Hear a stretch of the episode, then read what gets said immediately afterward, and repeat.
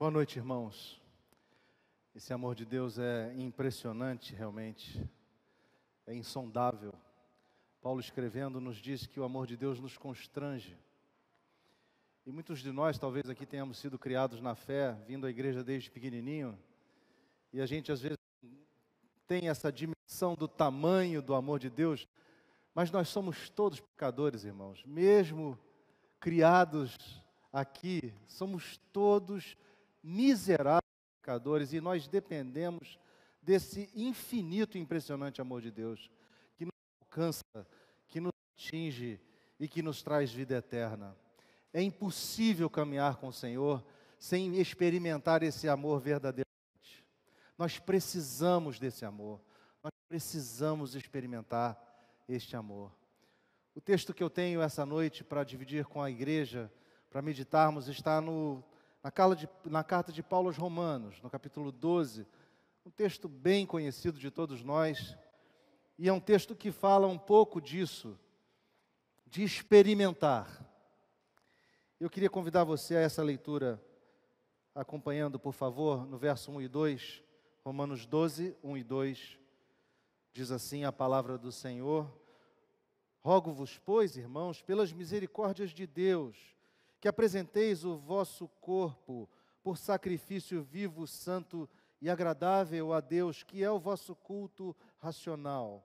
E não vos conformeis com este século, mas transformai-vos pela renovação da vossa mente, para que experimenteis qual seja a boa, agradável e perfeita vontade de Deus. Palavra do Senhor até aqui. Vamos curvar a nossa fronte mais uma vez e orar ao Senhor. Deus e Pai, nós te bendizemos nesta noite pelo privilégio de estarmos aqui, pelo privilégio de reconhecermos o infinito amor que o Senhor demonstrou por cada um de nós na cruz do Calvário. E, ó Deus, neste momento da reflexão, da meditação na tua palavra, o nosso pedido, a nossa oração é para que o Senhor venha falar conosco, falar com os nossos corações, trazer modificação nas nossas vidas, transformação.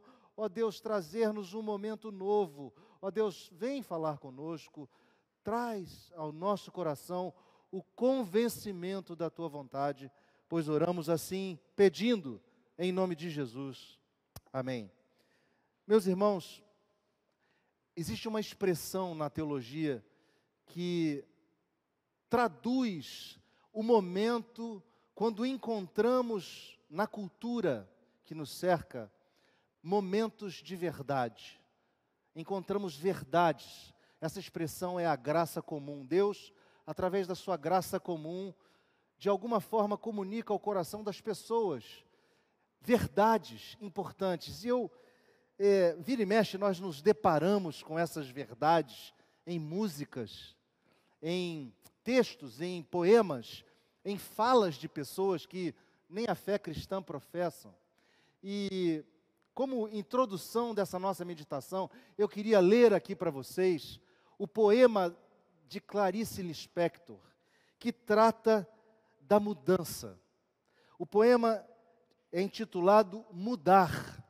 E acompanhe comigo como não é interessante o que ela nos diz nesse poema. Mude, mas comece devagar, porque a direção é mais importante que a velocidade.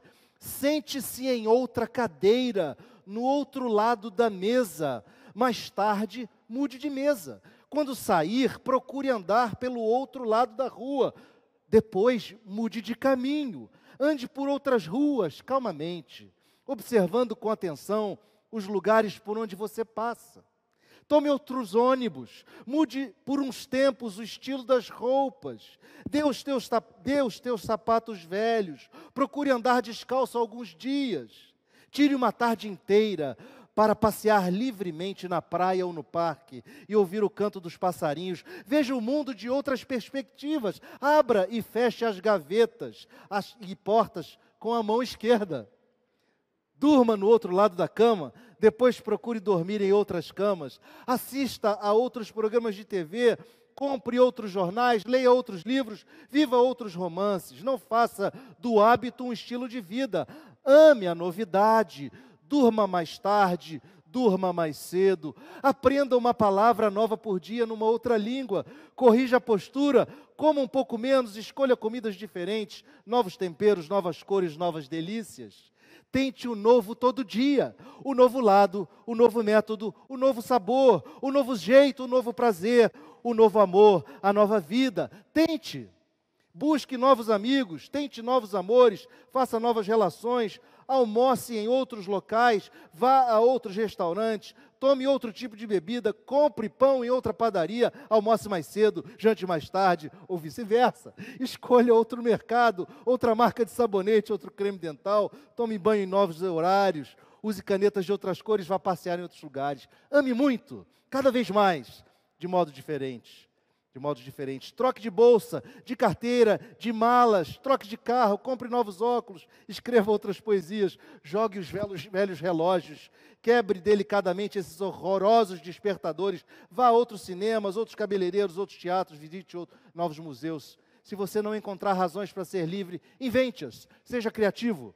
E aproveite para fazer uma viagem despretensiosa, longa, se possível sem destino. Experimente coisas novas, troque novamente, mude de novo, experimente outra vez. Você certamente conhecerá coisas melhores e coisas piores do que já as conhecidas, mas não é isso que importa. O mais importante é a mudança, o movimento, o dinamismo, a energia. Só o que está morto não muda. Meus irmãos, nós, por natureza, parece, temos uma imensa dificuldade em mudar. Talvez o desejo, se você pensar um pouquinho, um dos nossos maiores inimigos seja exatamente a resistência à mudança. Nós não queremos mudar hábitos alimentares, nós não queremos mudar os nossos hábitos familiares, nós não queremos mudar o nosso sedentarismo, nós não queremos mudar ou encontrar, melhor dizendo, novas amizades. Não mudar e não se deixar transformar compromete relações, compromete projetos, compromete a nossa própria sobrevivência. E o tema que eu gostaria de propor esta noite para a nossa reflexão é atitudes fundamentais para vida cristã. Atitudes fundamentais para a vida cristã. Esse texto de Romanos 12, 1, verso 12, verso 1 e 2, vai nos dar três atitudes, nós vamos falar delas. Mas antes, eu queria apenas construir o pano de fundo desse texto de Romanos 12 porque ele está escrito numa carta que Paulo escreveu aos cristãos de Roma, que tem 16 capítulos. Do capítulo 1 ao capítulo 11, Paulo está gastando tempo ensinando a doutrina a respeito da eleição, a respeito da justificação, a respeito da santificação, a respeito da salvação. Paulo está mostrando como aquele primeiro Adão nos representou e como o segundo Adão, que é Cristo, veio nos reconciliar com Deus do capítulo 1 ao 11, a palavra-chave é exposição, porque Paulo está expondo o que cremos. Mas do capítulo 12 ao 16, a palavra-chave é exortação, porque Paulo vai nos apresentar uma série de exortações para a nossa prática de vida. E ele inicia esse capítulo 12 dizendo que, tendo em vista o grande amor e a misericórdia de Deus para conosco, nós, nos deve, nós devemos nos apresentar de corpo inteiro, de alma inteira, por completo, para cultuar e adorar a Deus. E o motivo para esta consagração deve ser tão somente a infinita misericórdia de Deus, o impressionante amor de Deus, manifestado na cruz, manifestado em seu e em meu favor, no sacrifício substitutivo de Cristo na cruz o qual estabelece um novo status para você e para mim status de sermos livres da condenação do pecado. Essa é a razão para nos congregarmos e apresentarmos um corpo, uma adoração, um culto inteiro, por inteiro a Deus. Não seria mais um culto marcado por sacrifícios de animais, porque era um, isso era absolutamente limitado. Era, era, um, era, um, era um, um, um, um sacrifício feito na época levítica, que era insuficiente para demonstrar a dedicação e o compromisso daqueles que foram alcançados por tão grande amor. O sacrifício vivo de vida, de lábios que confessam o nome de Jesus, um sacrifício, sacrifício de corpo inteiro, completo, abrangendo a vida como um todo, coração, mente, vontade, palavras e atos. De pessoas que, uma vez unidas com Cristo, são feitas nova criatura e para as quais as coisas velhas já passaram, de pessoas que antes estavam mortas mortas espiritualmente pelo pecado, porém agora estão vivos, vivas mediante o lavar regenerador do Espírito Santo e pelo poder operador da ressurreição de Jesus. Ou pelo poder operado na ressurreição de Jesus. Contrastando um culto pagão, um culto automático, mecânico, um ritual, um ritual fruto de tradição, com um culto que faz sentido, um culto quando que é representado pela nossa completa percepção do que estamos aqui fazendo quando entramos naquela, adentramos aquela porta, ou mesmo no dia a dia da nossa vida, porque o culto a Deus não se restringe a este ambiente, a este momento. É algo contínuo nas nossas vidas. Paulo, então, continua a nos exortar, depois de falar do culto, a respeito de algumas atitudes práticas na nossa vida cristã, e é exatamente sobre essas que eu queria refletir nessa noite. Atitudes essas que de, de, de, de que dependem, depende a nossa sobrevivência espiritual, das quais depender, dependerá o nosso futuro. Nós precisamos prestar atenção. E a primeira atitude é não conformar-se. A palavra nos diz no verso 2: E não vos conformeis com este século, mas transformai-vos pela renovação da vossa mente, para que experimenteis qual seja a boa, agradável e perfeita vontade de Deus. Meus irmãos, o verbo aqui está no imperativo passivo, o que significa dizer que é uma ordem. Não conformem-se. A palavra traz a ideia de assumir a forma exterior, por seguir um padrão, um mesmo modelo, um mesmo molde. Claramente, Paulo está tratando do contraste que existe entre o padrão do mundo e o padrão de Cristo. A palavra século, não vos conformeis com este século ou era, nos mostra que o nosso desafio é estarmos inseridos no nosso tempo, na nossa era, neste século presente, sem tomarmos a forma exterior deste século e desta era. Vivermos aqui, mas não fecharmos com o modo de pensar ou com os padrões do nosso tempo. Não conformar-se é lutar contra a secularização da fé, contra o esvaziamento do significado do que é ser cristão, é resistirmos e não cedermos às pressões de um padrão mundano, anticristão e antibíblico.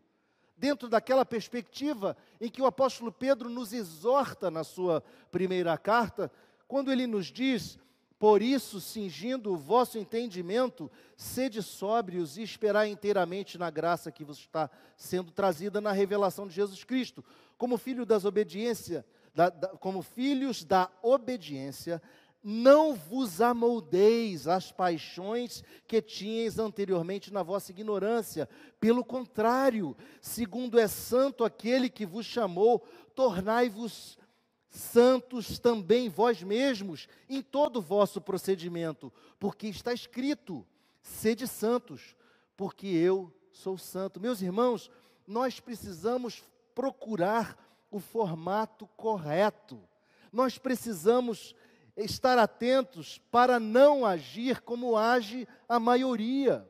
Nas nossas relações familiares, nós precisamos dar mais atenção, nós precisamos estar mais participantes, nós precisamos ter mais engajamento, nós precisamos ter mais presença. Não podemos terceirizar a educação dos nossos filhos, seja para o colégio, seja para a igreja. Não podemos terceirizar a, o ensino da ética e da religião aos nossos filhos. Nós temos que estar presentes.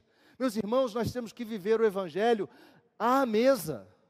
Não adianta trazermos os filhos à igreja e aos sábados e domingos, ou durante a semana, nas nossas refeições, falarmos mal dos pastores, ou dos líderes, ou da própria igreja. Nós precisamos viver o Evangelho toda semana, todos os dias à mesa, ao levantar, ao deitar. Não adianta vivermos ou falarmos aquilo que não vivemos. Na escola, nós precisamos de mais excelência, de mais honestidade, de mais compaixão. Não fazer tarefas por fazer, mas sim para honrar a Deus através da nossa dedicação da escola. Não trapacear, não compactuar com uma coisa tão triste que é o bullying. Ter compaixão das pessoas que têm dificuldade com o aprendizado. Isso são coisas práticas, isso é não se conformar. No trabalho nós precisamos mais dedicação, mais competência, mais ética, trabalhar como se estivéssemos trabalhando para o Senhor, ser o sal da terra, sem ser o chato do pedaço. Porque às vezes os irmãos evangélicos, eu quero dizer assim de uma forma genérica, acham que ser cristão é ficar pregando o evangelho na hora do trabalho. Na hora do trabalho é a hora de trabalhar. O evangelho é pregado através de atitudes. Tudo bem, na hora do trabalho, no cafezinho, na, no almoço, saindo para o encontro, seja o que for, nós temos que levar o bom perfume de Cristo, temos que levar o sal. Nós não podemos nos conformar com este século. Na sociedade precisamos de mais opinião e mais ação. Nós não podemos nos deixar é, influenciar por ideologias e comportamentos ou propostas que se afastam do Evangelho de Jesus Cristo. Então, a primeira atitude é não conformar-se. Não conformar-se. Mas a segunda é transformar-se. Transformai-vos pela renovação da vossa mente. Temos aqui uma tensão curiosa entre os dois verbos, porque um é de caráter exterior, conformar-se, tomar forma, e outro é de caráter interior, transformar-se.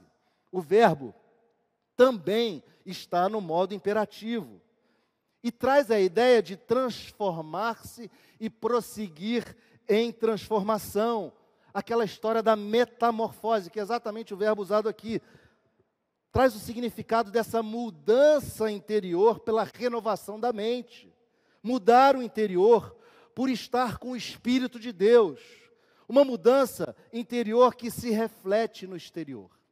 Uma mudança interior que se reflete no exterior. Traz também aquela ideia da cena da transfiguração no monte. Quando o Evangelho de Mateus e Marcos nos retratam, quando Jesus estava no monte e teve o rosto transfigurado. Traz a ideia do texto de 2 aos Coríntios 3,18, quando o apóstolo Paulo diz: E todos nós, com o rosto desvendado, contemplando por espelho de glória, a glória do Senhor, somos transformados de glória em glória, na Sua própria imagem, como pelo Senhor, o Espírito. Nós precisamos que o nosso interior seja transformado para que possamos refletir a Cristo, para que as pessoas olhem para nós e vejam a Cristo. É necessário nós deixarmos nos transformar pelo Espírito de Cristo, a ponto de refletirmos a Sua imagem diariamente, o tempo todo, de modo que quando as pessoas olharem para você, elas vejam a Cristo.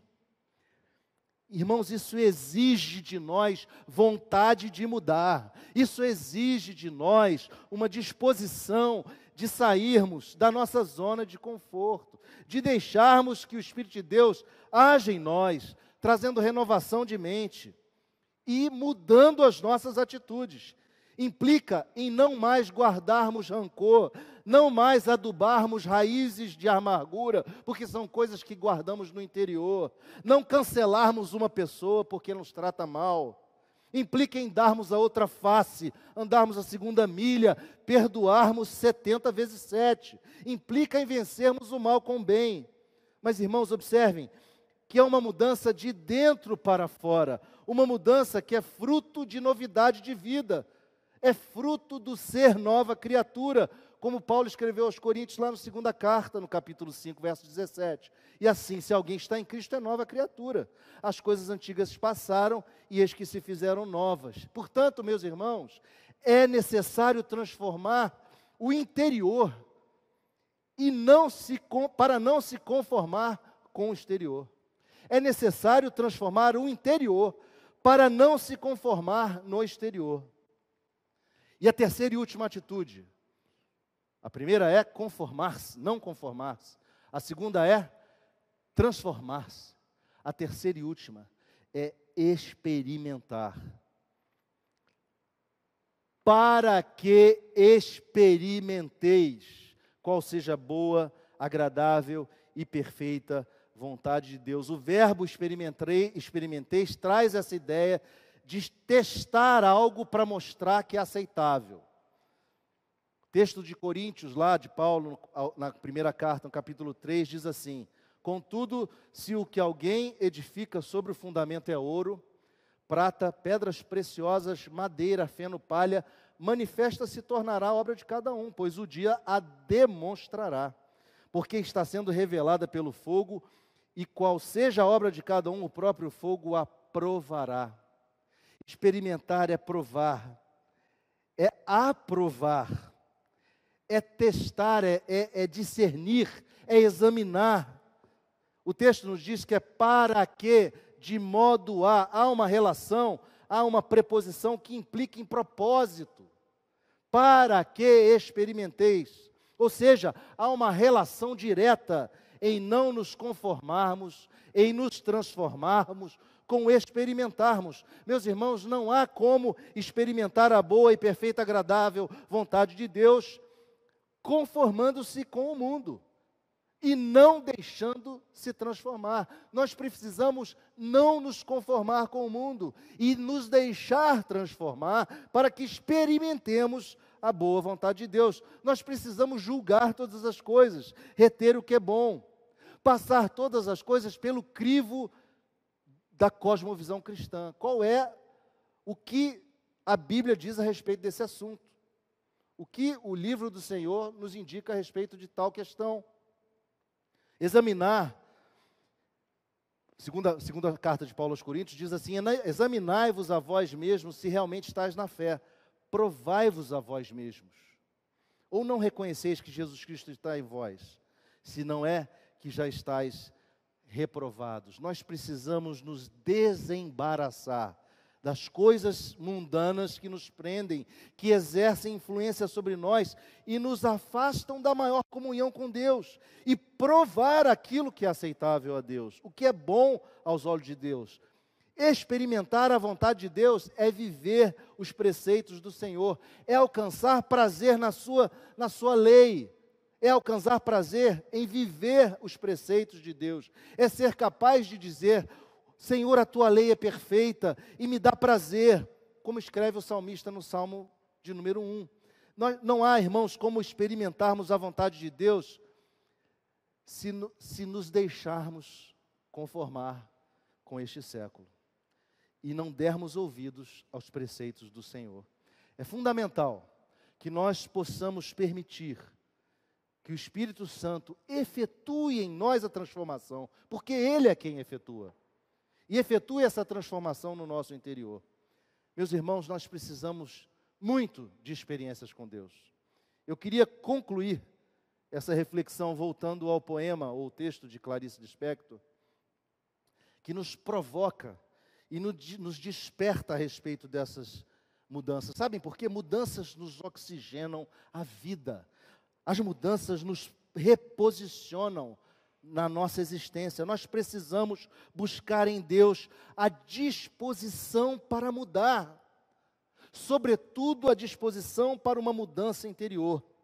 Porque muitas vezes estamos confortáveis com a nossa vida como cristãos, achando que estamos fazendo tudo certo, acomodados no nosso conforto de cada domingo, mas vivendo uma vida espiritual pobre estamos conformados com o nosso entorno e não nos permitimos mudar, não nos deixamos ser transformados por Deus. Nós estamos acomodados ao nosso sucesso espiritual ou o status atual, ou deixamos de ter grandes experiências com Deus.